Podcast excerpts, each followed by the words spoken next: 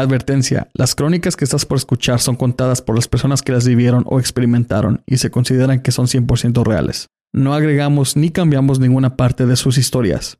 Nuestras opiniones son dadas a como son, solo opiniones. Si este podcast es escuchado por menores de edad, se recomienda que estén acompañados de un adulto.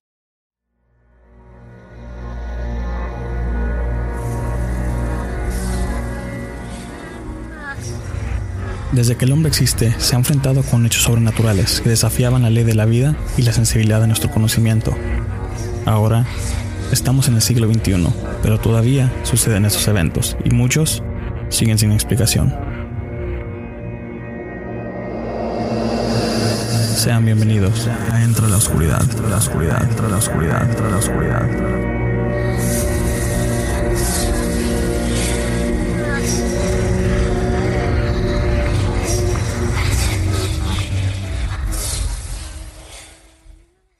Esta es la segunda parte de Crónicas número 36.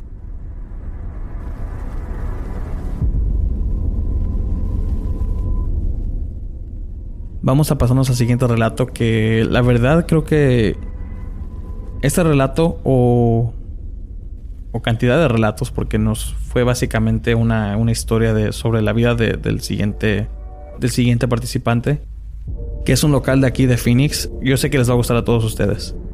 Aquí les presentamos a los relatos del señor Roberto. Y no les voy a decir nada más, prefiero que lo escuchen porque sí estuvo, estuvo muy bueno y muy fuerte sus relatos. Así que escuchen.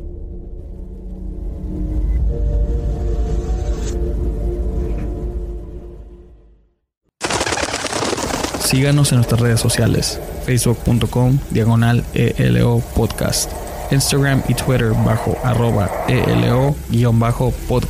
Y también nos pueden agregar en Snapchat bajo ELO podcast.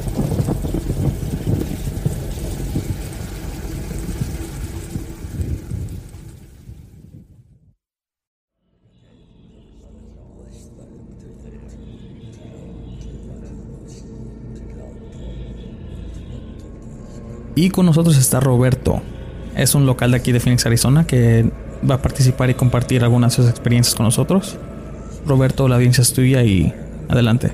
Muy bien, uh, buenas noches y gracias por la invitación. Eh, bueno, eh, la experiencia que yo voy a compartir es sobre un curandero.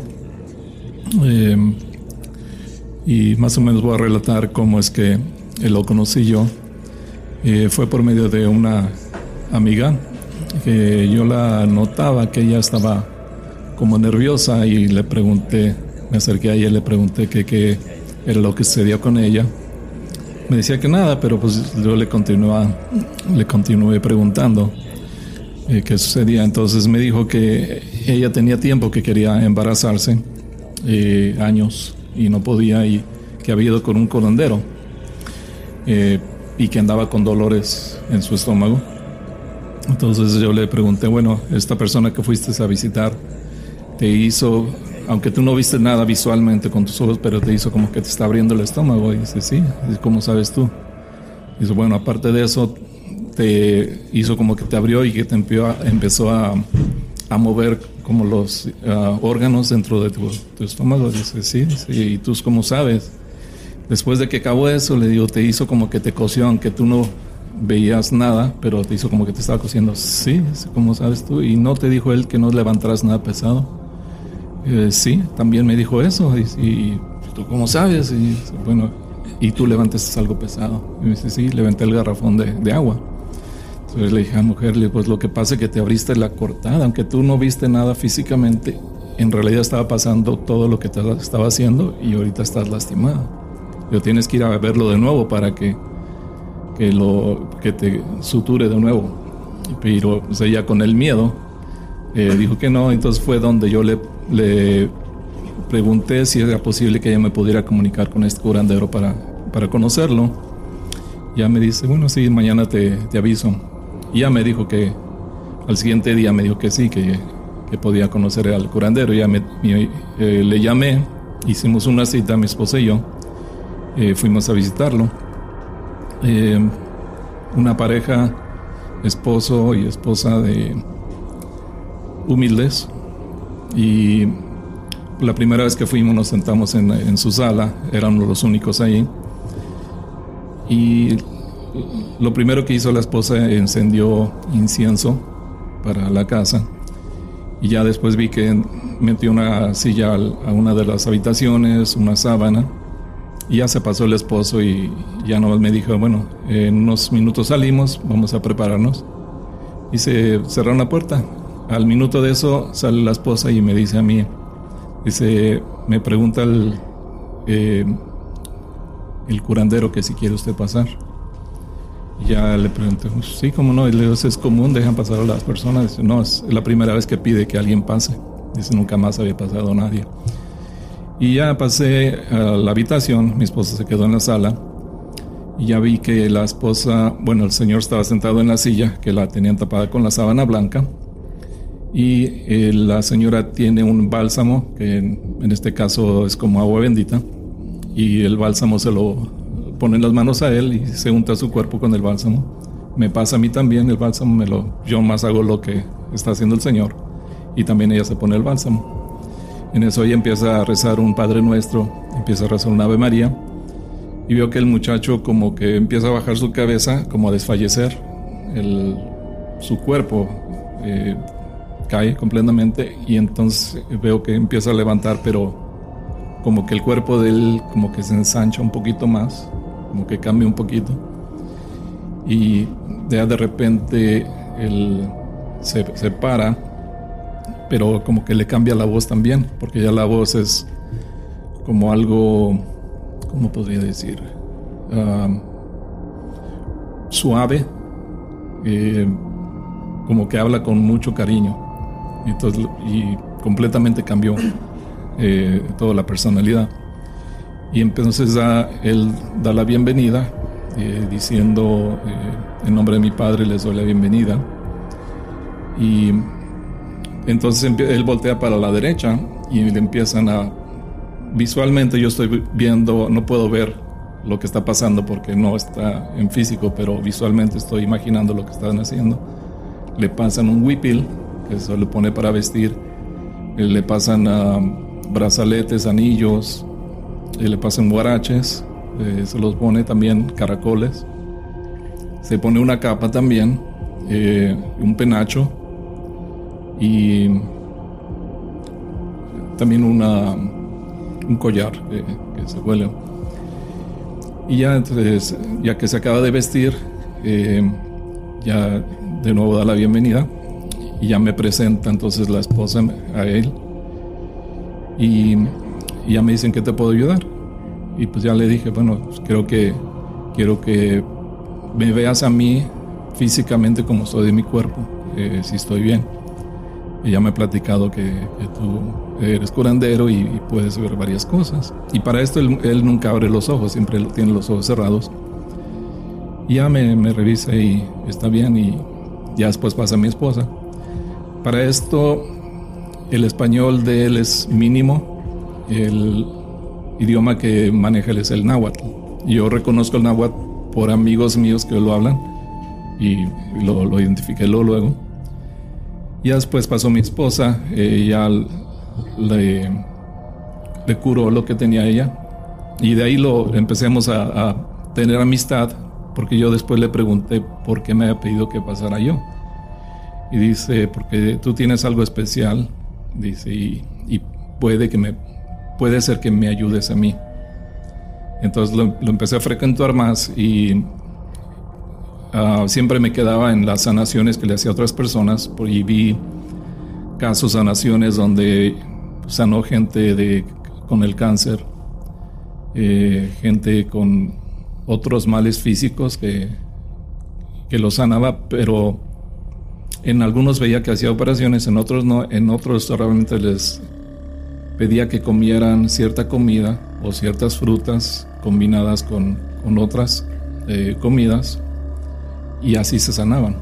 Y mucha gente no puede creer esto porque no, no han pasado, pero yo vi a gente que, que la ha sanado, inclusive sin verlas, solamente eh, visitándolas.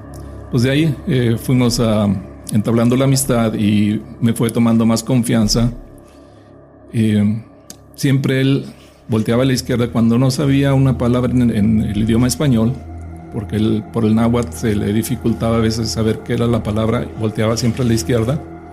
Y una ocasión le pregunté, bueno, ¿quién está a tu izquierda que te está ayudando? Porque cuando no sabes tú la palabra en español, volteas a la izquierda y me dice, es la lengua, porque él no sabe la, la palabra traductor. Entonces la lengua, y, ¿y quién es la lengua? ¿De dónde es él? Dice, es un chichimeca. Dice, él es el que me dice las palabras en tu idioma o en tu lengua, cuando yo no las entiendo. Y a mi mano derecha está un doctor de blanco, me dijo. Y posiblemente, creo que era un español, pero el español es de los años 1700 y el chichimeca creo que es de los años 1500. Ahora bien, con el tiempo eh, yo le, cuando la, después de que salía la gente, yo le siempre me quedaba a hacerle preguntas para pues, preguntar y saber más o menos de qué época era él. Ah, en una ocasión, en una de las en casa que tenía yo, cuando eh, salí de esta casa y tomé mi casa la nueva en, en, en otra ciudad, eh, mi hermana se fue a quedar en mi casa vieja. Entonces al poco tiempo mi hermana, eh, a la semana, me dice, Roberto, ¿por qué no me dijiste que tenías fantasmas en tu casa? Le, yo, ¿fantasmas cuándo? Le digo, ocho años, yo no me di cuenta de nada, nunca nos molestaron. Dice, sí, se, se, se, le suben al, cuerpo a mis hijos, les jalan el cabello, los empujan, están moviendo los ah, ganchos de la ropa y abriendo las puertas de la llave. Están molestando mucho. Y pues no, yo no sabía nada. Pues total, mi hermana eh, a los tres meses dejó la casa, se salió, compró otra casa. Y entonces le renté la casa a esta pareja, al del, del curandero, que en nombre del Snoopitly, eh, en su idioma, pero la traducción es cabeza de león. Pues rentaron ellos, igual, a la semana de que se movieron me dicen lo mismo. ¿Por qué no nos dijiste que tenías fantasmas en esta casa? Le como que tienen fantasmas. Entonces es cierto. Pues ya le dije a mi, amigo, le dije, bueno, ¿por qué no haces una limpia para el día sábado para sacar a, los espíritus de aquí que, están, que le están molestando? Y ya me dice, no, dice, yo tengo miedo. ¿Cómo que tienes miedo? Le digo, pues, ¿qué no eres tú el que trae el curandero? Dice, no, dice, una cosa es el curandero y otra cosa soy yo. Yo soy una persona normal y a mí me da miedo digo, lo que pueda pasar. Y bueno, le digo, vamos a hacer esto. El, día sábado prepara todo para la, um, limpia de la casa y yo vengo a ayudarte para protegerte para que no entre ningún otro espíritu maligno a tu cuerpo. Y sí, nos quedamos de acuerdo. Y se llegó el día sábado y ya tenía ellos todos preparados para la limpia. En este caso, él pidió eh, naranjas, nopales, cebollas, ajos, eh, chiles, flores y creo que era una planta de ruda. Entonces todo eso lo puso en una cazuela y siete velas, recuerdo. Y ya se llegó el tiempo donde ya tenía que sentarse el muchacho, mi amigo, para que viniera a cabeza de león entrar a su cuerpo y, él salir de, de, su físico, cuerpo físico, y eh, pide todo lo, que se va para la limpieza. Y él empieza a, a, limpiar la casa, por acá tiraba una naranja, por allá un ajo, una cebolla, un opal, y prende las velas, las siete velas, y empieza a limpiar. Ya cuando hace toda la limpieza total, eh, cuando termina le pregunto, ¿qué, ¿Qué eran estos espíritus que estaban aquí en esta casa, estos fantasmas? Eh, ¿Son malos? ¿Son positivos? ¿Qué son? Dice, no, son como yo. Digo, sí, como tú, espíritus. No, dice, son como yo, dice, son nativos de estas tierras. Y me dice, quedó pensando él en la palabra que, quería utilizar y dice, eh, son Sioux y son Yaquis.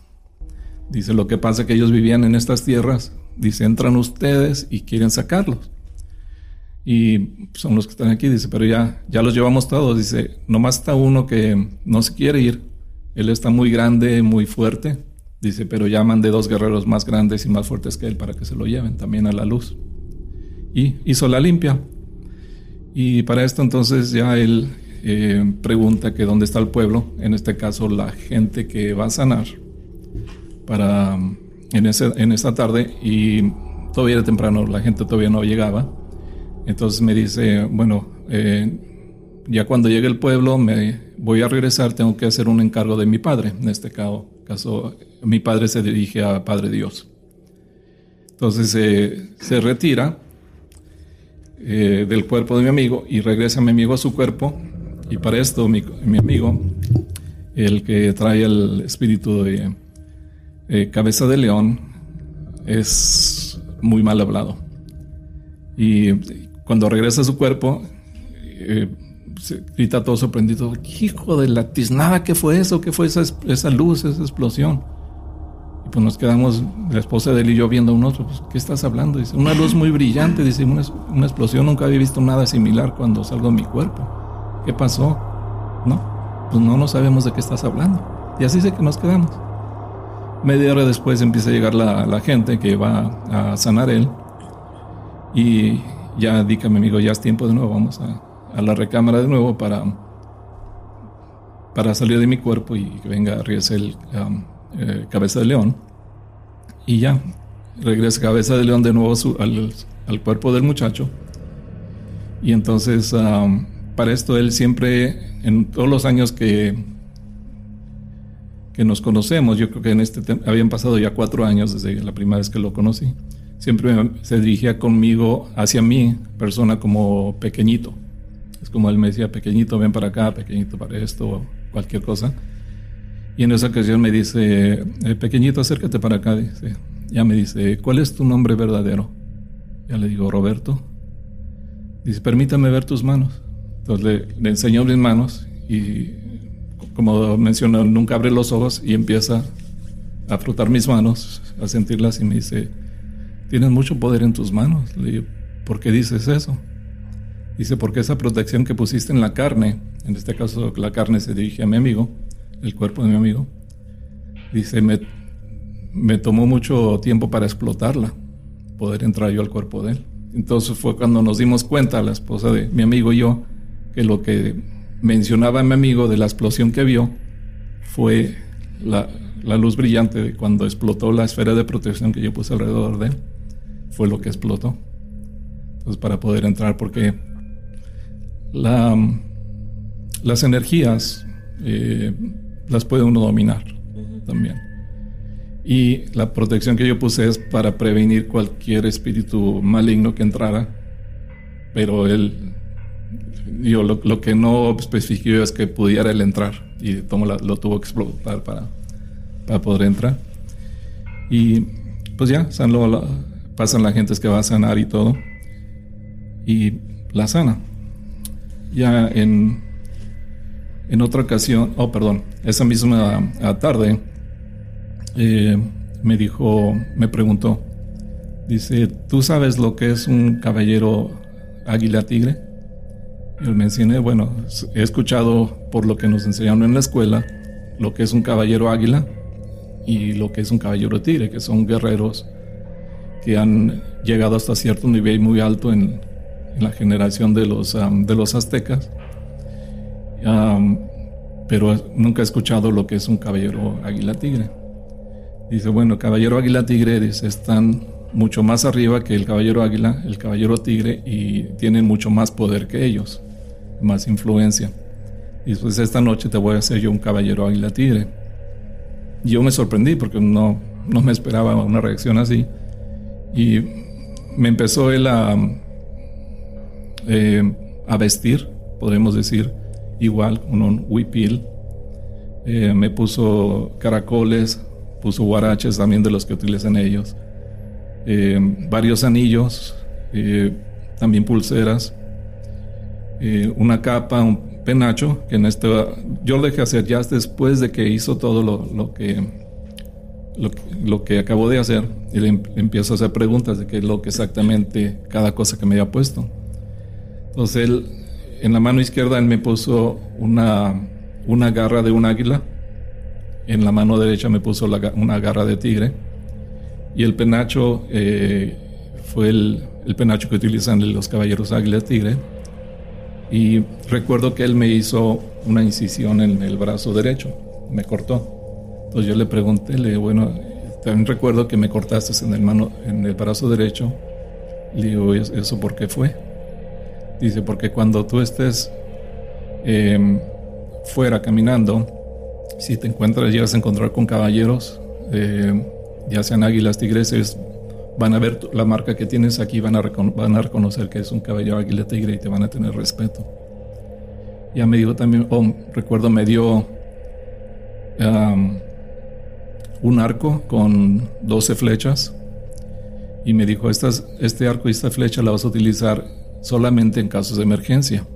Dice, cuando sea una emergencia donde ya necesites que esté yo en ese momento rápido, ya sea emergencia de familia o de cualquier otra persona, vas a tomar una flecha, la vas a lanzar al cielo y voy a venir inmediatamente para, para ayudar, ayudarte o ayudar a la persona que quieras ayudar. En este caso solamente he utilizado cuatro flechas y se ha presentado inmediatamente a ayudar a las personas. Ahora, como digo, no se puede o no los puede uno ver físicamente, pero solamente ha habido dos personas que, o dos niños que yo conozco que lo han visto. En este caso, eh, mi sobrino Andrew, que es un niño incapacitado eh, en silla de ruedas, y otro de mis sobrinos, uh, Jaimito, que en este caso tenía como unos cuatro años, pienso yo. Son los únicos que lo han visto, Cabeza León. Y mi sobrino, el Andrew, que está incapacitado en silla de ruedas, la primera vez que lo vio, levantaba la vista, pero como con, un poquito de miedo y, volteaba y bajaba la vista de nuevo. Y entonces le, le pregunto en, en esa ocasión, o le pregunto a su mamá, creo, dice, Andrew, ¿qué estás viendo? Y se quedaba viendo y, le dice, es Batman. Y pues nos dio risa a nosotros y no se me pregunta a Cabeza de León, dice, ¿qué es Batman? Entonces le tuve que explicar lo que es la historieta de Batman para que él entendiera. Y entonces ya me dice, ah, dice, ya sé por qué dice que, que soy Batman. Dice, tengo pintada la, la, cara de negro, tengo mi penacho y tengo una, la capa. Dice, por eso dice que soy Batman. Entonces, mi sobrino lo ha visto en varias ocasiones, o lo veía, porque él ya ahora vive en Guaymas. Y también mi sobrinito, el, el más pequeño, también lo llegó a ver eh, dos o tres ocasiones. Y son, hasta ahorita son los únicos que, que sé que, que, lo han visto como él es físicamente. Eh, ah, también en una ocasión, eh, que fue donde ya le supe de qué época era exactamente, cuando tomé yo mi casa nueva, eh, estamos hablando ya hace unos, posiblemente unos 12 años, quizás más, le pedí que fuera a hacer una limpia a mi casa, como una bendición, vamos a decir. Entonces él, siempre que va a hacer una limpia en una casa, empieza en, con la última recámara, de la última habitación de la, de la casa. En este caso, mi casa es de dos pisos, fue en, la, en el segundo piso, donde empezó, bueno, se sentó y ya también le trajimos lo que pidió para la limpia. Y en esa ocasión, eh, recuerdo muy bien que ya cuando le dimos todos los... Ah, naranjas, nopales, ajos, cebollas, todo lo que había pedido para la limpia. Lo pusimos en el caso y se para él y empieza a caminar. Entonces al caminar él eh, se queda como pensando dice, bueno, ¿qué estoy pisando? Y me pregunta, ¿qué es eso que estoy pisando? Yo es como si estuviera en las nubes. Le digo, esto nunca lo había sentido antes. Porque pues él no sabe lo que son lo de los lo que utilizamos en tiempos modernos. Y pues ya le expliqué lo que era una alfombra, por qué la utilizamos y cuál es el uso de las alfombras. Dice, oh, dice, qué bien, dice, es como si estuviera caminando en las nubes. Y se queda pisando así un buen rato, como disfrutando. Y ya empieza hacer la limpia por la casa y arriba son cuatro habitaciones, más el, el den. Y ya me dice, dice, oye, dice, tu choza Así le, le dice a las casas choza. Tu choza es como, está tan grande como la de mi primo. Dice, oh, tu primo es alguien importante. Dice, sí. Dice, pero la, la casa de, de mi primo, la choza de mi primo, es más alta y tiene más chocitas, en este caso habitaciones, está diciendo. Y ya le pregunté, bueno, y si es alguien importante tu primo, ¿cómo, cómo se llama? me dice Moctezuma. Y yo me quedé, ah, ah, Moctezuma, el, el, emperador Moctezuma, el rey de los aztecas. Dice, sí, él es mi primo. Entonces fue donde me di cuenta de que era de la época de 1500 aproximadamente. Entonces ya le, pues le empecé a preguntar cómo, cómo era Moctezuma. Y ya me dice que Moctezuma era alto, más alto que el, lo normal de los aztecas, eh, muy bien parecido, y dice que era muy, muy fuerte, muy fornido, tenía un, ah, mucho músculo en su cuerpo, todo el cuerpo, los brazos muy musculosos, las piernas también dice que eran bastante musculosas porque él hacía mucho ejercicio, le gustaba mucho nadar también, dice que él se movía como los peces cuando se, se ponía a nadar, eh, era el mejor guerrero de, los aztecas. Y dice que tenía, bueno, tenía una esposa, pero tenía muchas concubinas. pero no más una esposa, dice, concubinas tenía mucho, dice, porque era, todas las mujeres lo buscaban por lo bien parecido que era. Y, recuerdo que esa ocasión le preguntó, oye, le digo, si los aztecas eran tan buenos guerreros, ¿por qué perdimos las, las guerras contra los españoles. Me dice, no, nosotros, los aztecas nunca perdieron ninguna guerra contra los españoles. Todas las guerras las ganamos. Lo que pasa es que cuando ellos nos sitiaron en Tenochtitlan, nos encerraron y nos cortaron el agua. Entonces no entraba agua potable que pudiéramos tomar. Eh, no entraba comida y nos fueron debilitando. Y además ellos traían a hombres de piel oscura, en, en este caso los esclavos de África, dice que traían enfermedades que nosotros no sabíamos cómo sanar, cómo curar y pues nos fuimos debilitando y sin, sin comida, sin agua y las enfermedades que traían, dice, fue como nos atraparon. Y de ahí después, este, oh, me, dijo, dice, ¿Tú sabes los canales que estaban alrededor de Tenochtitlan? Le digo, sí, eh, bastante amplios. Dice, bueno, dice, las guerras, dice, fueron, eran tan sangrientas, dice, había tantos muertos, dice, que podíamos cruzar los canales arriba de los cuerpos, de tanto cuerpo que, que, habían eh, matado. Y en eso noté que se le estaban saliendo las lágrimas. Y le digo, ¿qué pasa? ¿Por qué estás llorando?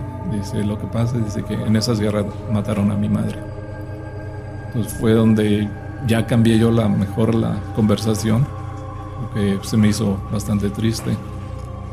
Y también en otra ocasión eh, iba también a hacer una sanación en día sábado él y me dirigí de mi casa a, la casa que eh, donde vivían ellos y Todavía no llegaban las personas, me acuerdo. Y me, dice Cabeza de León, dice, oye, dice, te vi. ¿Dónde? Dice, venés en tu cosa esa roja. Así, porque ellos no saben lo que son los autos. Dice, ¿cómo se llama tu cosa esa roja? Donde venías manejando. Y le digo, oh, le decimos troca. Digo, ah, es una troca. Dice, oh, sí, te veía que venías con tus manos ahí. Me hace la señal como que venía con el volante vamos a decir. Y se te vi que venías ahí, dice, ah, ¿me viste? Dice, sí, dice, venía ahí contigo a un lado. Dice, en tu, dice, qué, qué rápido es eso. y me sorprendió. Y ya me dice, te voy a platicar algo. Dice, cuando, cuando estaba pequeñito, dice, como, como tus pequeños, en este caso mis hijos, se dirigía mis hijos en ese tiempo tenían nueve, siete y nueve años. Dice, cuando estaba pequeñito, Ah, nos gustaba a nosotros perseguir a los, a los guerreros cuando salían en, en sus ah, andanzas y nos íbamos escondiendo, pero siempre nos descubrían y nos regresaban a, a pedradas, así que nos regresamos a la, a la, a la ciudad de Tenochtitlan de nuevo. Dice, y siempre, siempre nos, nos, nos, veían. Dice, pero esta vez, dice, nos escondimos también, dice que, caminamos, caminamos hasta que llegamos a otra ciudad eh, con pirámides muy altas también. Y creo que en este caso está hablando de, um, no, no Tenochtitlan, pero ¿cómo se llama el otro? Que está fuera de la Ciudad de México. Las pirámides del Sol. Está la pirámide del Sol. Teotihuacán. Teotihuacán. Dice, los, ah, fuimos caminando eh, por como dos horas y llegamos a estas pirámides. Y si nosotros estamos escondidos y, eran como 20 guerreros que, que, estaban, que los seguimos, eran guerreros ah, águilas y guerreros tigres. Dice, cuando llegaron las pirámides, llegaron unos hombres blancos que venían, parecían como tu troca, dice, pero no tenían las cosas o sea, me dirige así como redondas, las llantas, que no tenían llantas y, tan, y tenían como el desde donde venías manejando, o sea, como el volante, dice, pero más chico. Dice, y eran cuatro, cuatro seres que llegaron hasta donde estaban los guerreros. Dice, estos eran los hermanos de las estrellas. Dice, y ellos fueron los que nos entregaron el maíz, nos enseñaron cómo sembrarlo, el, para qué era cada maíz, el, cada color, las temporadas de la siembra, de la siembra eh, cuando se cosechaba, y nos enseñaron las ah, temporadas de cuando empezaba la lluvia. Todas estas enseñanzas nos los dieron los hermanos de las estrellas. Entonces fue la primera vez que él me mencionaba sobre extraterrestres en ese tiempo. Y después recuerdo que se dirigió a uno de los focos que estaba en la habitación y me apunta, dice, ¿ves esa luz que está ahí arriba? Eh, yo sí, esa luz que brilla. Dice, bueno, hace muchos años, dice, las pirámides brillaban como ese foco. No, como esa luz, me dijo, porque él no sabe lo que es un foco. Dice, y le, bueno, ¿por qué las, las pirámides ya no brillan igual como antes? Es porque ustedes ya no creen, por eso no, no tienen ese brillo nomás. Y entonces me dijo, ¿tú sabes la, dónde está la pirámide del sol? Le digo, sí. Eh, en este caso, Teotihuacán. Me dice, bueno, dice, si tú le das una vuelta entera a la pirámide de Teotihuacán y llegas al punto donde empezaste a caminar, después de que le diste toda la vuelta, abrazas la pirámide y la pirámide te va a sanar. Sea que el medio va a saber de que la pirámide tiene mucha energía y, puede uno sanarse de esa forma, dándole la, la vuelta completa a la pirámide y abrazarla a la pirámide donde, en el punto exacto donde empezaste a dar la vuelta. O sea que muchos relatos que, que él me estuvo platicando y recuerdo en una ocasión que eh, esta persona que ella él sanó o que estaba diciéndole qué es lo que iba a comer para sanar, entonces le dijo, eh, después de que hagas estos pasos que, te estoy diciendo, lo que vas a comer para, para sanarte, vas a regresar a verme en tres conejos, dos cañas. Entonces yo me quedé, ah, ah, ¿cómo que es eso? Pues yo no, no sé qué es lo que es tres conejos, dos cañas. Y entonces quedó pensando él. Dice, mm, en siete lunas, o sea, siete días. Y después de que salió la persona y todo, porque yo siempre apuntaba a todo lo que él le, daba a las personas para comer o para, para tomar o para lo que iban a utilizar para sanarse, para que ellos se llevaran algo donde, donde pudieran ver los pasos que, tenían que hacer, porque lo que sucede que una vez que sale cabeza de león del cuerpo de mi amigo, eh, él ya no recuerda o no sabe lo que, lo que pasó, lo que él dio como instrucciones, vamos a decir. Entonces por eso siempre bueno apuntarlo. después de eso yo me metí a la computadora el otro día para buscar qué era el tres caña, dos conejos, para tener una idea. Entonces encontré un calendario eh, del mes completo nuestro, con todos los días del 1 al 31. Y sobre el calendario estaban unos puntos y estaban una imagen en cada día del calendario. Entonces lo imprimí y a la siguiente sesión me llevé ese calendario. Ya cuando sanó, todas las personas salieron de la habitación, me quedé solo con él y le, digo, ¿recuerdas la vez anterior que le dijiste a la persona que regresara en eh, tres conejos, dos cañas? Dice, sí. Dice, bueno, dice, como no sabía yo qué era, me puse a investigar y encontré un calendario de, nuestro tiempo y le expliqué lo que era cada día, eh, los números, el mes completo y el año para que entendiera. Y ya le dije, bueno, y se supone que tenemos el equivalente del calendario de ustedes. Y te lo voy a mostrar y, tú me dices a ver qué ves. Entonces ya le, le, pasé la hoja que había imprimido con el calendario nuestro y donde están sobrepuestas las imágenes y los puntos. Y los empieza a tocar con la mano, como a, verlo con la misma mano. Y me dice, oh, dice, entonces esto que está aquí son los números que dices tú. Le digo, son los números de nosotros y todo esto es el calendario. Dice, ah, qué bien. Ya me dice, ¿y qué son estos puntos? pues se supone que los puntos equivale a cada número de, de ustedes al nuestro. Le dice, no, dice, estos puntos nosotros no los utilizamos, yo no sé qué es eso. Dice, pero estas imágenes sí. Y cada imagen era como, eh, vamos decir, cabezas o, monos, a veces animales, y él me empieza a explicar lo que es cada cabeza, para qué lo utilizan, dice, o cada imagen, perdón. Dice, esta, esta que está aquí, y me, me menciona el nombre en náhuatl, de cómo se llama cada imagen, pero pues claro, yo no me, no me lo grabo porque no, no hablo el idioma. Y me dice, bueno, esto es cuando empieza la temporada de la lluvia. Esta otra imagen indica cuando acaba la temporada de lluvia. Esta imagen es cuando podemos nosotros empezar a sembrar el maíz esta otra cuando lo cosechamos, y me empieza a explicar cada, cada imagen. Para esto eran 30 imágenes para eso. Y me dice, falta una imagen, aquí no está. Y ya me dice, ¿sabes lo que es un ocelotl? Y ya me quedo, mm, pues no, no sé, pero creo que es un, un gato salvaje, sí, es un gato salvaje. Dice, es, la imagen que falta es la cabeza del ocelotl o del gato salvaje y sobre la cabeza del gato salvaje está una garra que está, lo está agarrando. Dice, esa imagen indica es cuando nosotros le llamamos las guerras floridas. Es cuando empiezan las guerras floridas. Y dice, las guerras que nosotros hacíamos no es como las de ustedes que nomás las hacen por placer. Nosotros teníamos un propósito de, de cuándo empezaron las guerras y el por qué. Y me explica el, el por qué hacían las guerras floridas, el, la razón y todo.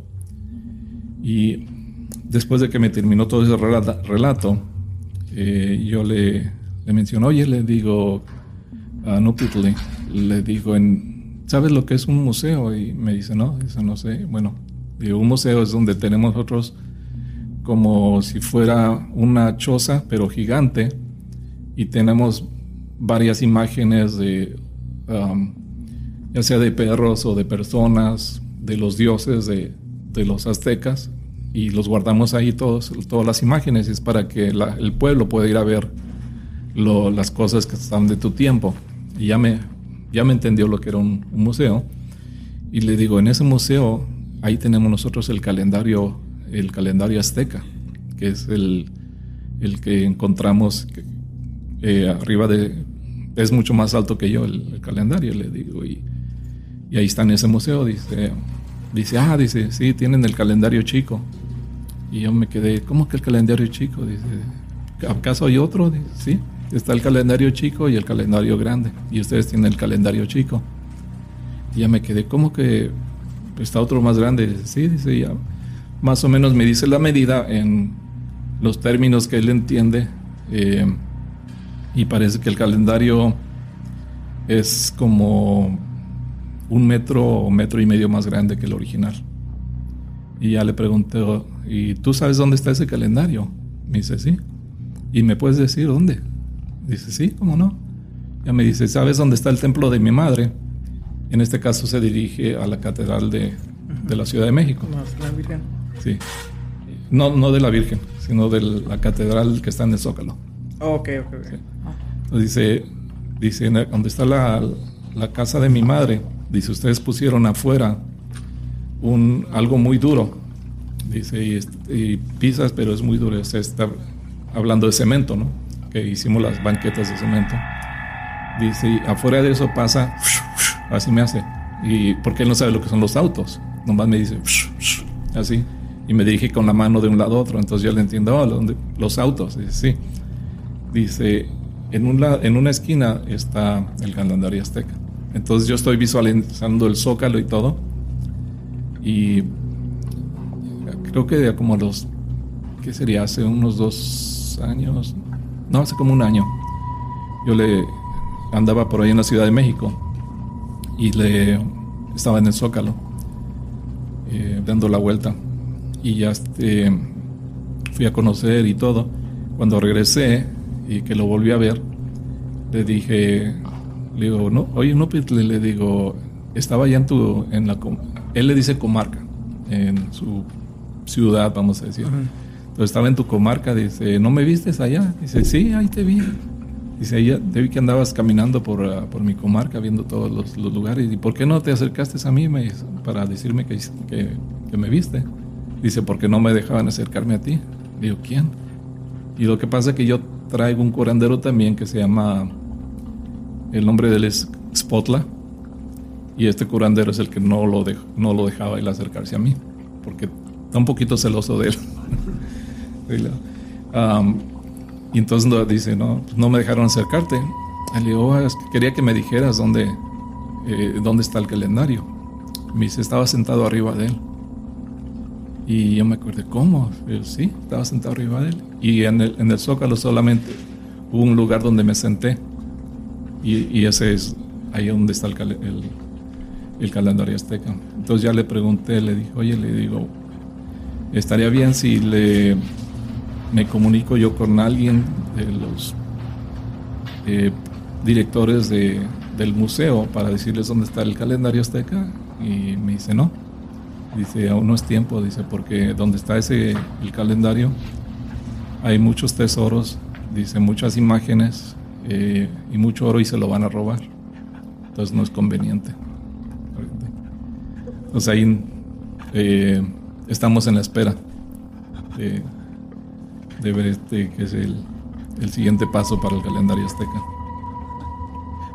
Para, bueno, para aclarar con la gente que, que va a estar escuchando este relato, y a lo mejor se van a confundir un poco. Básicamente tú tienes un amigo que él, a él lo posee el espíritu de un curandero. Correcto, él sale, mi amigo sale de su cuerpo y es donde entra el curandero curandero. El curandero es el que se llama Cabeza de León. Sí. ¿Cómo escogió el curandero a tu amigo y por qué? ¿Sabes tú? Eh, lo que pasa es que la familia de él ya vienen de bastantes generaciones haciendo sanaciones. Inclusive la, él me platica, mi amigo me platica que su abuela, con solo ver a las personas, ella sabía el mal que traían y las los tocaba a las personas y las sanaba. Entonces, esto dice que ellos se, están pasando el, el espíritu. No, no el espíritu, porque son cada, vamos a decir, una hermana de él trae el mismo espíritu de cabeza de león y a una gitana. Otra sobrina trae a otra gitana diferente y a otro curandero que no sé eh, cuál es el nombre, pero ya viene de generaciones de ellos, porque me parece que también tienen descendencia, de, no sé si azteca o de otra, pero ya viene de generaciones que se lo van pasando. O sea que básicamente familiares de él se pueden pasar el, el espíritu del... No, no necesariamente cabeza de león, pero también... Otros, otros, espíritus, sí. Ok. Sí, y bueno, por ejemplo, yo el curandero que yo traigo fue porque lo pedí, porque yo le en una ocasión le dije a veces a León que yo quería sanar como él, quería hacer lo mismo que hacía él y ya me dice, ¿de veras lo quieres hacer? Dice, sí, me, me interesaría ayudar a la gente a, poder sanar. Entonces hizo la, me prepararon y todo y cuando se asigna al curandero, me pregunta él eh, cuál es el nombre del curandero que, se te asignó. Entonces él primer nombre que se me vino a la mente fue Expotla. Eh, y me dice, sí, es el nombre de él. Y él va a ser el curandero que te va a ayudar. Entonces yo traté de salir de mi cuerpo pero no lo pude porque inclusive la esposa dice que vio que mi cuerpo cambió, se ensanchó bastante, mis manos se hicieron más gordas, eh, mis brazos, eh, mi torso, todo. Y las facciones cambiaron un poquito, pero no salí yo de mi cuerpo. No sé si es un, sea un miedo interno, porque en mí, en sí en mí no me da miedo. No, no siento miedo, pero mm. algo no me dejó salir. Entonces, sé que está conmigo porque cuando siento pesado yo la espalda, eh, sé que está ahí en ese momento. inclusive hace poco le, le, pregunté a Cabeza de León porque eh, siempre me voy a correr en las tardes, más o menos unas dos millas y media. Y de regreso me vengo caminando, regresando a la casa, para aprovechar la caminata. Y como los cinco minutos después de estar caminando empiezo a sentir muy pesada mi cuerpo, muy pesado. Y le pregunté, oye, de León, ¿por qué es que después de que voy a correr y voy regresando a casa, eh, a los cinco minutos más tarde empiezo a sentir muy cansado eh, mi cuerpo. Digo, ¿qué es lo que pasa? Y lo volteé hacia la derecha. Ah, es este menso, dice que se, se, va, se va contigo a, correr y ya cuando va regresando ya está cansado y se va arriba de ti para que lo cargues. Entonces prácticamente lo que estoy haciendo es cargando al curandero que yo traigo de regreso, por eso que, sentía esa pesadez. Entonces, siempre está conmigo, siempre está conmigo, a menos de que eh, cuando no está es, me deja saber que hace León porque tiene alguna tarea especial que el padre, nuestro padre le ha encargado hacer, es cuando no está. Pero es como sé yo que, el curandero está conmigo. Pero eventualmente espero que pueda yo salir mi cuerpo también para, para poder hacer lo mismo las sanaciones. Este, usted mencionó que la primera limpia que hizo en una casa, usted dijo que le dijo a, su amigo que, que usted iba a estar ahí para ayudarlo. y, y, usted como que lo protegió, ¿verdad? Sí. ¿Eso usted ya lo traía desde antes?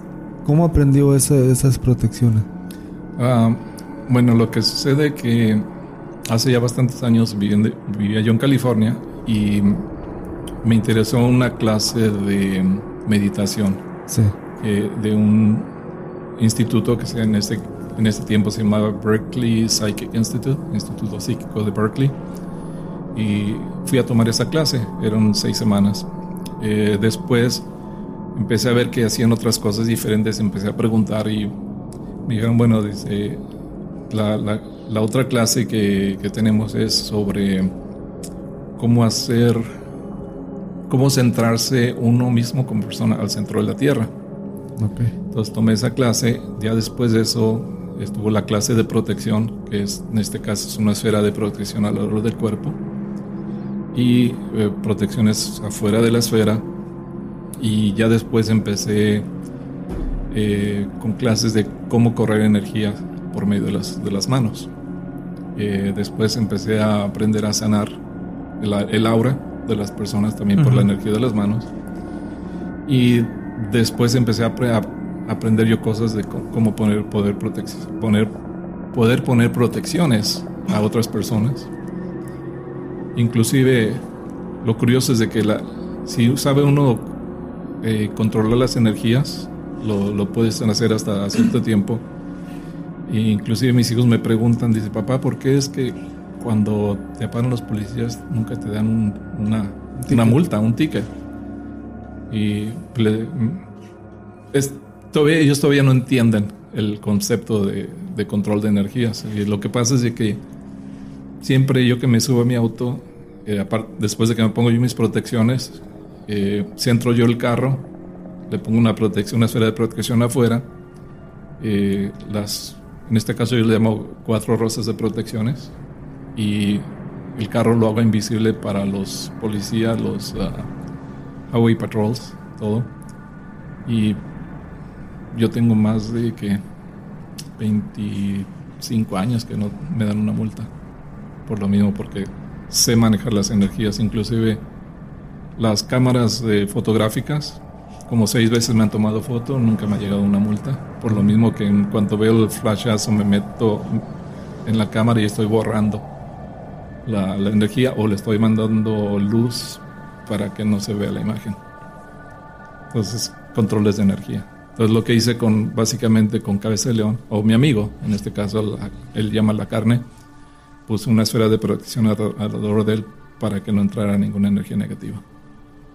Entonces, por eso cuando usted lo, lo conoció a él, este espíritu de volada lo identificó usted porque sabía de energías. Eh, sabía algo especial, pero él no sabía que yo podía controlar ah, energías en cierta forma hasta, vamos a decir, siete años después. fue mm, cuando que sucedió que yo le puse la protección. Pero ya después de eso él me empezó a... A ciertas personas que tenía que sanar, eh, me pedía que pues, pusiera la energía de mis manos sobre las personas para poder ayudarle a sanar más rápido. ¿Cómo es que un espíritu como de, los curanderos, por ejemplo. ¿Qué es lo que necesitaría una persona para que pueda estar bajo posesión de uno de ellos? Porque mm, creo que al, fin del día vienen, ellos vienen siendo espíritus. Sí. Por supuesto, hay espíritus malos y hay espíritus como ellos. ¿Por qué es muy diferente? O sea, ¿por qué el, espíritu, los espíritus malignos se pueden apoderar de una persona sin su permiso? Pero al parecer el de ellos sí necesitan. Eh, bueno, lo que yo tengo entendido, por ejemplo, eh, en este caso eh, mi amigo, no espíritus malignos, pero extraterrestres han entrado a su cuerpo. Pero solamente lo han hecho cuando él está tomado, porque como no tiene ya el control de su mente, eh, entonces lo que y, esto porque la esposa me ha platicado, la esposa siempre ha estado ahí cuando ha sucedido y ha tenido la experiencia. En una ocasión eh, dice que estaban fuera de su casa, eh, su esposo ya está un poquito tomado y, de un de repente empieza él a actuar muy extraño. Y se, le queda viendo a ella muy extraño y dice que le pregunta, bueno, ¿qué tienes? Dice, ¿por qué estás actuando así? Entonces dice que le contesta, pero le empieza a hablar en un idioma, que no conoce ella y le empieza a hacer señas como indicándole como por ejemplo un árbol o un arbusto o una flor y pues ella le pregunta bueno dice ¿qué, estás haciendo? ¿por qué me estás haciendo eso? y ¿quién eres tú? Entonces dice que ya le apuntaba hacia las estrellas y, y dice tú eres del hombre, vienes de las estrellas, dice, ¿cómo, viene, cómo llegaste aquí? Y dice que estoy hablando en su idioma él y le, hacía como la figura de un platillo volador, vamos, a decir. Entonces dice que inclusive ya que le decía él que si, quería, que si ella quería ir a ver el platillo volador, y dice, no, que a mí no me dio miedo, dice, yo le dije que no. Dice, y eso duró como unos 5 o 7 minutos, pero eh, él le, quería hacer como preguntas, como dirigiéndose, que era, como preguntando qué era esto, qué era aquello, porque parece que no, había visto la, eh, la experiencia esa de, de, estar en la tierra, vamos a decir. Pero por medio de que entró el cuerpo de, de mi amigo, es como tuvo la experiencia, y dice que eso ha sucedido de menos unas 10 ocasiones, donde los extraterrestres han entrado al cuerpo de él. Pero ya de lo maligno que hasta ahorita yo sepa no, no han podido, porque pienso yo que de alguna otra forma eh, Cabeza de León tiene, lo tiene protegido para que entre, que no entre nada que sea maligno eh, en su cuerpo. Sí, porque llegué yo a, un punto donde estaba investigando mucho en, la, en el tema de la demonología. Y pues, por supuesto, la, la posesión demoníaca es cuando un espíritu maligno o un demonio se posee del cuerpo de una persona. Pero, o sea, lo poseen. No, no significa que ellos expulsan el espíritu de esa persona. No, el espíritu se queda ahí. Sí. Y ya de cuenta que ellos lo comparten con ellos. Nada más con el punto de, al final, ellos quedarse con el cuerpo. Con el espíritu. O con el cuerpo. Con el cuerpo de la persona. Y la persona aún así se queda atrapada ahí adentro. Sí. Ahora, en, en ese mismo tiempo también descubrí de que, porque también yo me quedé como que, ok, si un espíritu maligno puede poseer a una persona, ¿qué tal de un, de un, espi- de un espíritu angelical? Y creo que nada más llegué a, a- en un pedazo donde decía que sí pueden poseer a una persona, pero solo con el permiso de la, de la persona y con el permiso de Dios. Ujú. Y entonces yo me quedé como que, ok, entonces, ¿cómo sucede eso? Entonces ahorita, ¿cómo explicas tú a, a tu amigo que la primera vez que lo conociste, que él estaba sentado y nomás bajó su cabeza? Creo que ese, ese viene siendo como que, ok, ya voy a sacar mi espíritu y luego ya puedes entrar tú. Sí. Pero su espíritu de él sale. Ujú. ¿A dónde se va? Le he preguntado varias veces, le digo, bueno, ¿a dónde te vas cuando sales del espíritu? ¿Qué es lo que recuerdas tú? Dice, nada. No sé, no sé a dónde me voy. O sea, no es como un viaje astral donde... No, porque él dice que no, no tiene memoria de, de nada de lo que sucede mientras él está afuera. O sea, él cuando regresa tiene que preguntar qué sucedió y... Sí, Porque no, no, no, no recuerda, ¿no? no sabe. Se queda como dormido, digamos. Sí, exactamente. Sí, porque varias veces le he preguntado, pero no recuerdas nada. Dice, no, dice, "Lo- yo cuando salgo del cuerpo, haz de cuenta que me dormí y ya cuando regreso me desperté de nuevo. Pero no sé, no sé lo que sucede, porque siempre, a veces le preguntamos, oye, ¿qué- para esta persona, ¿qué le dijiste que tenía que tomar o, o comer? Dice, "No, pues yo no sé. O sea, no, no sabe, por eso tomamos la costumbre de estar apuntando todo lo Sí, sí, siempre tiene que, que estar decía. alguien ahí con él Sí, para, para hacer los apuntes, todo. sí, porque cuando, cuando está uno junto con él, pues no estás poniendo atención a lo que te dice, no tienes chance de estar apuntando. Sí. Entonces siempre está, ya- ya sea la esposa de él o cuando, cuando yo voy, estamos ahí apuntando ambos. Ese señor vive aquí, cabeza del... Sí, y fíjate lo curioso, ellos no te cobran un centavo. Nada, nada, nada. Gente No están, le no están permitidos. No. Nada. Inclusive hubo una persona donde le insistieron tanto de, de darles dinero y no ellos no quieren aceptar nada, entonces les dejaron creo que 20 dólares en la mesa, bueno, ahí se los dejo. Dice que esos 20 dólares duraron como seis meses ahí en la mesa y no, no lo sacaban. Dice, pues ¿qué hacemos con ese dinero? Dice, bueno, pues vamos a comprar incienso, velas que necesitamos para, para la- las curaciones y vamos a hacer eso. Entonces que en cuanto él trató de tomar ese dinero para ir a comprar los- el incienso y las velas, Se pues, quemó. se quemó. Y si no, dice ya de ahí, ya supieron que no. Digo que se quemó porque es lo que siempre pasa. Sí. Sí, No, no importa el... No importa la situación. Exacto. Y eso porque también, o sea, veces que yo he escuchado relatos de gente que ha hecho pacto con, con algún demonio Y este les promete dinero. O sea, siempre se, lo- se los dan, pero con, con un cierto límite. Con condiciones. Con condiciones, exacto. Sí. Así como que, ok, te voy a dar este tanto, pero lo tienes que gastar en un día. Si no lo gastas, pues Sí. el, el dinero se quema y te quedas sin dinero. Sí. ¿Y aceptan a cualquiera ellos o tienen como que Eh, mirar tu perfil primero? no, no, cualquiera. Nomás, como le digo yo a, a ellos, le digo, también no se pase un límite de personas, porque también físicamente él sale muy cansado después de que termina. Es lo que quiero preguntar. Sí, y entonces hay, hay ocasiones donde han estado, vamos a ir, el, el 60 a las 11 de la mañana y han terminado hasta las 8 de la noche. Entonces eso ya es- son muchas horas para él estar haciendo eso. Se termina, físicamente te termina tan Agotado. agotado que puede durar hasta 3, 4 días hasta que... A se volver a hacer recupere. otra. No, no, que se recuperen. Nada no, que se recupere físicamente él. de lo- de Es lo lo que iba a preguntar porque todo tiene una todo tiene este causa y efecto, no importa Sí. qué. Sí.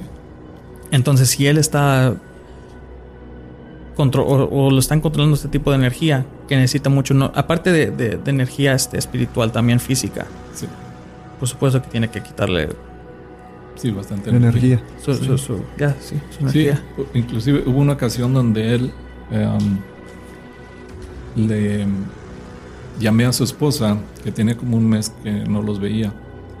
Entonces le, le llamé, le dije, oye, ¿qué tal? ah, ¿Cómo han estado? ¿Qué, ¿qué han hecho? Dice, no, nada, dice, aquí nomás en la casa de ahorita descansando y, y ya no se ha sentado um, cabeza de león. Y digo, no, ya tiene como 30 días que no lo hace. ¿Y eso por qué? Dice, es que lo que pasa es que mi esposo dice, ya tiene un mes, dice, enfermo, parece que se le pegó algo de alguna de las personas que, que sanó. Dice, no se protegió y, ya tiene 30 días que no se recupera.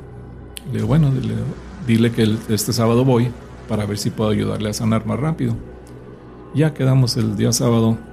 Eh, recuerdo llegué como a las 11 de la mediodía de la mañana y eh, nos sentamos en la sala y en el sofá, teniendo sofás, la esposa se sentó en el sofá de, del lado de la izquierda, yo me senté en el sofá de la derecha, pero a la orilla izquierda, y el esposo se sentó en el sofá donde yo estaba sentado a mano derecha. Y entonces ya froté mis manos y resto mi, mi brazo lo, lo resto en la, en la parte alta del sofá y le empiezo a dirigir la energía con la mano derecha hacia, hacia, el, hacia mi amigo. Y continuamos platicando, su esposa y yo estamos platicando y yo dirigiendo la energía. Como los 10, 12 minutos de, de estarle yo dirigiendo la energía con mi mano derecha, se levanta él de repente y, y empieza a, a, quejarse.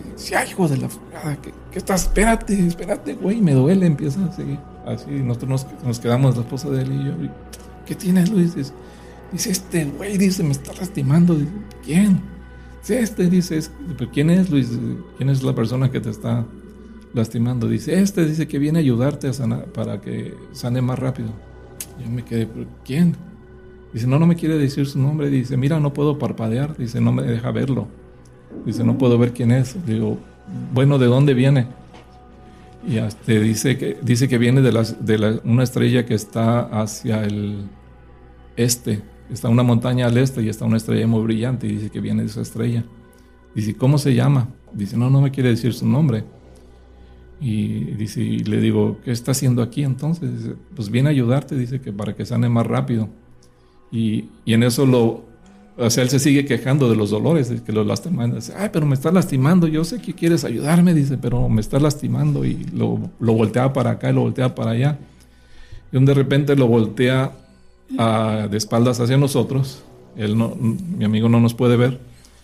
Entonces, cuando yo todavía sigo dirigiendo la energía con la mano derecha, y entonces cuando se voltea de espaldas, yo lo que hago con la mano izquierda trato de sentir la energía de la, del ente que, que entra ahí. Y entonces me dice mi amigo, dice, dice, no, Roberto, dice que no, que bajes la mano, esa mano, dice, ya es mucha energía con la mano derecha. Y yo me quedé sorprendido, pues, ¿cómo me vio? Está de espalda. Y pues, quité la mano izquierda y seguía dirigiéndola con la derecha. Y otra vez lo, vol lo voltea para con nosotros y él sigue quejándose con, del olor y pues echándole vigas, porque le dolía mucho. Y le seguía diciendo, no, no, no, espérate, es que me duele mucho, no, no, no friegues. No. Dice, a mí me duele, güey, le decía. Y ya en eso le, el, de nuevo le pregunté eh, el nombre, que, que, qué nombre tenía, y dice, dice, no, no me quiere decir, nomás dice que es un ser de luz, que viene de las estrellas. Y um, en eso dice mi amigo, ahora dice que va a meter su mano debajo de mi, de mi playera. Y en eso estamos viendo y se empieza a mover la playera, así por dentro, como si una mano estuviera moviendo de, arriba, de abajo hacia arriba, y nos quedamos con la boca abierta, su esposa y yo, porque pues, ¿cómo es posible? Y sí, bien clarito que se veía. Pues total que eso duró como unos 15 minutos, ya cuando ya se relaja mi amigo y dice, ay, dice que ya, que ya, ya estamos, ya estoy sano. Y ya se fue, nomás sí. Entonces ya pues nos quedamos sorprendidos. Ya el otro día eh, le dije, bueno, ¿qué tal si regreso mañana para que se siente, para que venga Cabeza de León para preguntarle de quién era? Pues ya viene el, fue un sábado, el día domingo, eh, regreso y ya entra Cabeza de León y ya le pregunto, le digo, y le digo, ¿quién es, quién estuvo aquí el, el día de ayer que estuvo eh, ahí con Luis? Dice, ah, dices, son hermanos de las estrellas. Y dice, estos hermanos, dice, van a estar aquí cuando vengan los cambios tan fuertes que vienen en la tierra, van a estar aquí para ayudarles a, a sacar gente y, y, salvar mucha gente, dice, porque vienen tiempos muy difíciles. Y ya le dice, en unos cinco minutos va a estar aquí, dice, van, a venir, viene él de nuevo y va a venir otro hermano, dice, para saludarte. Y pues no sé, yo no los pude ver, ¿no? Pero ya nomás me dijeron que, que ellos sintieron mi energía que yo estaba tratando de ayudar a Luis, ese es el nombre de él, a sanar y vinieron a ayudarme para, para que sanara más rápido. Y desde ese día empezó otra vez a, a hacer sanaciones, curaciones, pero fue una experiencia bastante extraordinaria, precisamente de que pudimos ver cómo la mano entró dentro de la playera y, se movió. en otras palabras, puedo decir, no es que él se estuviera imaginando o nosotros nos estuviéramos imaginando lo que estaba sucediendo, porque esa fue una prueba física de que, de que ese hermano de las estrellas estaba ahí. Yo tengo una pregunta. Sí. Cuando tú sientes que una energía se te pegó, ya por años, por mucho tiempo, ¿cómo empiezas a tener contacto con ella? ¿Cómo puedes, eh, no sé, cómo comenzar? Como una energía que se... Por ejemplo, yo tengo años, ya lo había platicado aquí, que, siento que alguien siempre está conmigo. Y yo siento que dónde está, yo puedo decir dónde está, eh, de qué humor está a veces. Pero cómo empezar a tener contacto más con esa, con esa entidad o no sé qué será. Em, casi, casi normalmente es por intuición. o sea, y porque por ejemplo yo, a mí me varias personas me han dicho que yo he sanado a varias personas. Y sí lo reconozco que lo he hecho, pero tengo que hacerlo inconscientemente. Porque cuando lo tratas de hacer, inclusive lo, que me preguntas, conscientemente nunca lo vas a poder lograr. Entonces tienes que estar, eh, tu mente tiene que estar en esa eh, posición exacta para poder eh, contactar a la entidad, vamos a decir porque la vez que yo he querido sanar a una persona cuando estoy consciente no lo puedo hacer. Tengo, que estar, no, mi mente tiene que estar no pensando en lo que estoy haciendo, sino que venga naturalmente y casi, casi lo mismo que, que sucede en tu caso. Cuando menos lo esperas tienes que estar tu mente, vamos a decir, no aquí, pero no aquí al mismo tiempo vamos a decir que puede ser cuando menos esperas, porque inclusive en este caso voy a cambiar un poquito eh, mis sobrinas. Cuando su madre falleció, eh, estando yo con mi sobrina, le, eh, bueno, me llama mi mamá, ¿sabes qué? Falleció tu cuñada y las niñas están desconsoladas, necesito que vengas a hablar con ellas y con, con los hijos también. Entonces fui a hablar con ellos y pues ya les expliqué del paso eh, de la muerte y cómo todavía uno sigue viviendo, eh, eh, aunque no los podemos ver físicamente. Y a mi sobrina, la, de, a la mediana, yo le dije, le dije, mira, tu mamá te va a venir a visitar. Le digo, no sé exactamente la fecha, pero cuando tú empieces a oler rosas, tú vas a saber que es tu madre. Y para eso pasaron, creo que tres años, cuando, oh, ya para eso le, mencioné, no te vaya a dar miedo, porque es, es, tu madre y aún vive. no, no vais a tener miedo cuando te suceda eso. Entonces, cuando le sucede a mi sobrina, ella estaba en su habitación eh, descansando y de repente le empezó a darle el olor a rosas. Entonces ella levanta la, levanta la vista y ve a su mamá parada en, a la entrada de la puerta de la habitación y entonces nomás escucho, ¿me querías ver? Aquí estoy. Dice, tío, dice, de repente me iba a dar un miedo, dice, pero me acordé de lo que me dijo, no, que no te dé miedo, tu mamá aún vive. Y entonces ya le, le pregunté y dice que le sucedió cinco veces más, donde su mamá vino a presentarse, pero siempre con el, el aroma rosas y la última vez que la vio fue donde ya le dijo, esta es la última vez que me vas a ver, tengo que ir a cumplir tareas de mi padre. Y fue la última vez que lo vio. Pero todo esto siempre, y cuando yo lo mencionaba, que iba a suceder algo, lo hacía inconscientemente. O sea que todo, eh, ¿cómo te puedo decir? El consciente siempre está tan sucio, tan contaminado, que no nos deja escuchar, no nos deja ver, y inconscientemente es cuando nosotros podemos uh, aceptar o saber lo que, lo que está sucediendo con otros, uh, en otras uh, dimensiones. Vamos a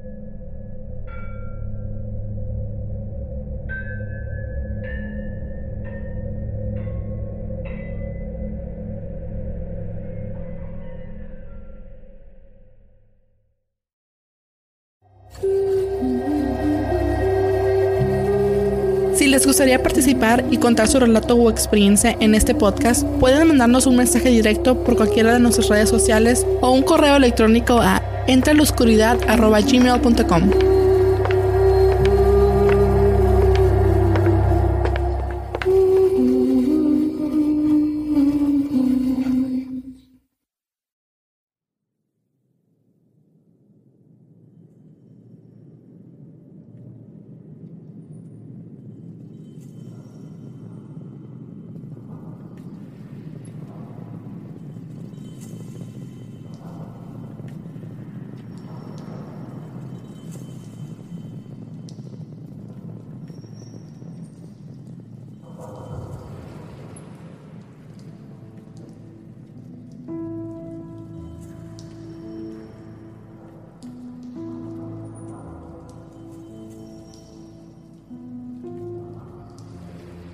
Muy interesante los relatos que nos contó nuestro amigo. Todo lo que fue viviendo con, con este curandero fue impresionante. Me gustó más o me impactó más la historia que, que, que, le contaba el curandero de cómo eran nuestros ancestros. ¿Entiendes? Eso fue lo que, lo que me, me, gustó más. Me gustó más lo de la historia de los aztecas y, y cómo eran ellos y qué significaba cada cosa, como los trajes que traían y todo eso. Y me impresionó cómo describió a, Moctezuma. Eh, pues muy interesantes sus relatos. Mira, este. Yo sé que esto a lo mejor a muchos los escuchas. Ya, o sea, ya, me los imagino. Van a, van a pensar que es algo muy increíble. O a lo mejor que es algo muy falso o lo que sea. Yo antes que eso quisiera mencionar de que, o sea, no se les olvide que yo siempre he dicho desde el principio de este podcast, he dicho que soy un agnóstico. No estoy seguro si algo así de este tipo existe o no, pero tampoco estoy tan seguro de decir de que no existe. Este señor aquí lo tuvimos enfrente de nosotros. Así es. Solo para tocar esos puntos. No lo estoy diciendo esto para que todos automáticamente digan, oh, lo creo, lo creo. Porque antes que nada, cuando acabó él de, contar su relato, yo le dije, le dije aquí, y Florentino aquí estaba, le dije, mira, si tú en un punto hubieras dicho que este tal curandero cobraba, yo te hubiera dicho que no tengo ningún interés en conocerlo y no quisiera conocerlo y a lo mejor y no le creería. Pero desde que él dijo que este curandero hace todo esto gratis, y que no puede tomar dinero porque supuestamente cuando él toca el dinero se quema si alguien le quiere pagar. Ahí fue cuando me tomó mucho el interés, porque yo dije, ok, entonces una persona que lo está haciendo por el bien, o que está haciendo estas, estas sanaciones por el bien, no cobra. Y otra cosa es de que, ¿por qué nos mentiría Roberto? ¿Qué está ganando él de todo esto? No es como que... Nada, no, le pagamos. no le pagamos. A ninguno de los participantes, o sea, ustedes pueden preguntarle al que sea que ha participado en este podcast si a lo mejor nosotros le hemos mandado dinero para que nos cuente algo. No. No, y luego, si, si podemos describir un poco a, a, lo que es don Roberto y, a, y lo que fue Octavio, que estuvo aquí, son personas serias de, criterio. O sea, no, no es de que de que van a ganar algo haciendo esto más, más que la burla de algunas personas. Exacto. ¿Me entiendes? Entonces, créanme, inventar estas historias para hacer negocio, no, no, fracasa uno. Exacto. Y por eso quiero darle muchas las gracias a Roberto, también a Octavio, por supuesto, porque sabiendo ellos las consecuencias de que a lo mejor si ellos venían a, a presentar esto, los iban a tachar como locos, aún así lo hacen. Sí. Y no tienen nada que ganar ellos, pero y tienen mucho que perder, por supuesto. Exacto, tienen más que perder. Y aún así vinieron a compartirlo. Ahora, otra cosa que quiero tocar es de que un punto que me, que me impactó mucho cuando nos, estaba, cuando nos estaba contando sobre el curandero. Obvio, bueno, para dejarlo claro, obvio, esta es una persona común, este, no común y corriente, es una persona es tomada por el espíritu de, de cabeza de león, que viene siendo el curandero. Y es así como esta persona puede hacer las sanaciones. Por, básicamente por medio de una posesión, porque pues claro, él es poseído por este espíritu. Que viene siendo, este, que viene teniendo una, relación más o menos con, con el rey Moctezuma. Entonces estamos hablando de los tiempos de, o sea, de ellos, claro. Y los que sepan de historia, pues saben que la tecnología, pues por supuesto así ni había y, todo era muy diferente. El momento que él menciona, cuando, cuando habla sobre Roberto, cuando, cuando Curandero habla sobre Roberto, que lo vio manejando, y que dice que los hermanos de las estrellas, que hoy estamos hablando de los extraterrestres, los visitaban con ese tipo de, artefacto, o que viene siendo el automóvil, pero sin llantas y flotaban, yo me quedé impactado, como que, ¿qué? O sea, es algo que, es algo que ya sabíamos desde, hace mucho, porque obvio están las pinturas que están en las piedras y están los extraterrestres pintados en ellas. Y hay naves pintadas, no nada más en, la cultura así de nosotros, sino que en muchas, alrededor del mundo. casi cualquier parte que tengan este que tengan piedras con pinturas, hay una muy alta probabilidad de que vas a encontrar extraterrestres pintados en ellas. Pero cuando él dijo sobre eso, sobre los hermanos este, de las estrellas, que llegaban en, en esos carros, pero sin llantas y flotando, yo me quedé como que, ¿qué? O sea, como me impactó la verdad porque yo me quedé como que, bueno, yo quería en un punto preguntarle sobre eso, pero pues claro, ya nos había, me había contestado la pregunta sin yo hacerla. Entonces, no voy a decir que, el espíritu del, curandero es un expediente que, vamos a, que tenemos que tomar en cuenta y, creerle. Este, y creerle. Entonces, este. Nomás en una junta. No sé si te acuerdas, Florentino. Porque Florentino este, también tiene su propio grupo de aunes y conspiraciones y este y él tuvo una junta con todas estas personas y pues Roberto es parte de este grupo. Nos enseñó una foto primero. Oh, sí, sí, en la, última que tuvimos. Nos enseñó una foto donde sale, no creo que la vaya a querer compartir, o sea, le podemos preguntar, pero no sé si la quiera compartir. Que yo me acuerdo nos enseñó, nos enseñó dos fotos. En la primera era él con el señor, con el curandero, con el, pero con Luis, o sea, con el que... Con el... digamos, el medium, el, medium, el medium de, sobre él y el curandero, el cabeza de león. Y está él y se toman una foto y sale todo bien.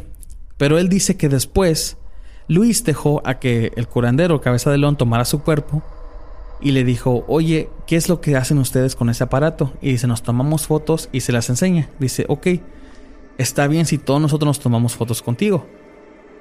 Y él estaba hablando sobre él y, y los demás espíritus que estaban con él haciéndole compañía. Y el señor Roberto le dice, claro. Entonces se toman la foto Sale, obvio, sale el señor Roberto y sale el señor Luis y salen otras personas, creo. Pero atrás de ellos ves muchos puntitos blancos. Sí. Y yo ese día me quedé como que. Ok, o, o es mucho polvo, claro que es lo que van a decir todos. Sí. Yo, también, porque pues obvio. Cuando me enseñan, cuando a mí me enseñan una foto así, lo primero que yo voy a decir es eh, puede ser tierra. Pero también me quedé yo como que, ¿y si no es tierra? o sea, ¿me entiendes? Es, ese tipo de cosas o de situaciones donde te quedas tú pensando en, en que tu mente, por todo lo que sabes, como yo me quedé, automáticamente te dice es tierra. Lo refuta, Es lo refuta la luz, la luz de la cámara, la tierra hace eso. Pero también hay una parte, una parte de ti que dice, ¿y si no lo es? Y ahí es donde yo me quedé. No sé si eso no es. Que supuestamente esos eran guerreros que venían acompañando al curandero. exacto. Que estaban detrás de él como protegiéndolo, no sé. Sí, sí. Otra parte que me gustó de su relato o, de sus anécdotas, cuando le hicieron limpia su casa. Que el, el curandero también hace limpias a la casa y se deshace de los espíritus malignos o ayuda a los espíritus cruzar. Sí. Cuando dijo que había un espíritu muy fuerte que no se quería ir. A mí, bueno, creo que a mí me gustó porque yo me lo imaginé así en mi cabeza cuando lo estaba contando. Que estaba ese espíritu muy fuerte. Y él dice, no te preocupes. Yo mandé a hablar a otros dos espíritus más fuertes que él. Oh, y sí. vinieron por él y se lo llevaron. Y yo me quedé como que sí, dos así bien grandotes como, se- como de seguridad. Sí y se lo van a llevar porque el otro está muy Que grandote. muchas sí. historias de, de Naruto y todo En. Naruto. Sí, por eso. Y este, me gustó mucho esa, esa anécdota. Al fin, al fin de todo esto, todo me encantó. Desde el punto que nos dijo sobre el calendario azteca, este, cómo hacen las sanaciones, cómo él tiene contacto con esta persona. Por supuesto, yo le hice la pregunta que, que a lo mejor muchas escuchas me van a decir que fuera yo a conocer a esta persona. Por supuesto, le dije que si que si había una posibilidad que hiciera una junta y que yo, lo pudiera conocer. Porque sí me gustaría. De esta, de esta solución, digamos, a, mi pregunta que siempre he tenido desde que empecé el podcast, si todo esto es real o no. De esta solución a la que me dijo Octavio que jugara la Ouija, creo que prefiero esta mil veces. Porque es algo que, que no, yo, no, yo no le veo ninguna consecuencia. A que si llego yo a conocer a este curandero y me comprueba que todo lo que hace es real, yo no tendré por qué. O sea, yo ya no tendría ninguna razón a por qué desmentir todo ese tipo de cosas o, quedarme con esa duda de que si es real o no. No sé tú, Florentino, sí. Sí, no, no. Concuerdo contigo 100% yo. La Ouija no. Creo que porque... creo por, por, por la historia... Aquí hablamos de- del señor Luis y, y, y- y del curandero. Y en sí no lo veo tan paranormal. Yo tampoco, en ningún momento me quedé yo como que. Es que porque la manera en que él lo cuenta. Sí, está- él lo eh, también es lo que si estaba pensando. algo Sí, pero a como- una... a- Como que él ya tiene un lazo bien, bien un- con esa persona tan fuerte como lo mira normal. Y así te lo relata y, tú- y te lo hace sentir. A mí me gustó, yo lo tomé más como si fuera un mensaje. Ujú. A mí me encantó eso porque es como si estas curandero o lo que tú quieras, personas de hace años, vienen a decirte algo de lo que ya estamos viviendo, o parte de lo que ya estamos viviendo. Sí. que ellos venían también a enseñar a esas personas en su tiempo. Y lo que más me gustó, lo que tú dijiste, que él dijo que no forzáramos las cosas. ¿Te acuerdas que yo le pregunté al final? Y, y dijo que, que no forzáramos nada, que solo se va a dar si tú tienes que tener un encuentro así, na- sobrenatural. Y yo con eso también me quedé, porque yo también soy como tú. Trato de... Sí, trato de, tratamos de buscar respuesta. sí, a nuestras dudas. Pero también, eh, eh, para decirlo, también tratamos de buscarlo lo más rápido posible porque es que es una curiosidad de la mala, la verdad. Sí. O sea, voy a ser como Ana. Que Ana a veces le da curiosidad de jugar la Ouija. La verdad, a mí también me ha dado curiosidad y me ha dejado pensando de que. pero usted no quiere. Pero, pero no, no. O sea, también le tengo respeto. Tampoco voy a decir, sácala y vamos a jugar, no. Sí, este. Maxime, me acuerdo que nos dijo eso, que todo a su tiempo. Pero pues, al final de todo, dijo que. Para quitar la duda, dijo que sí, que iba a tratar de, de hablar con él y hacer si este es una junta, a ver si nada más nosotros podemos ir un día y hablar con él con el señor Luis y pues obvio con el curandero el cabeza de león.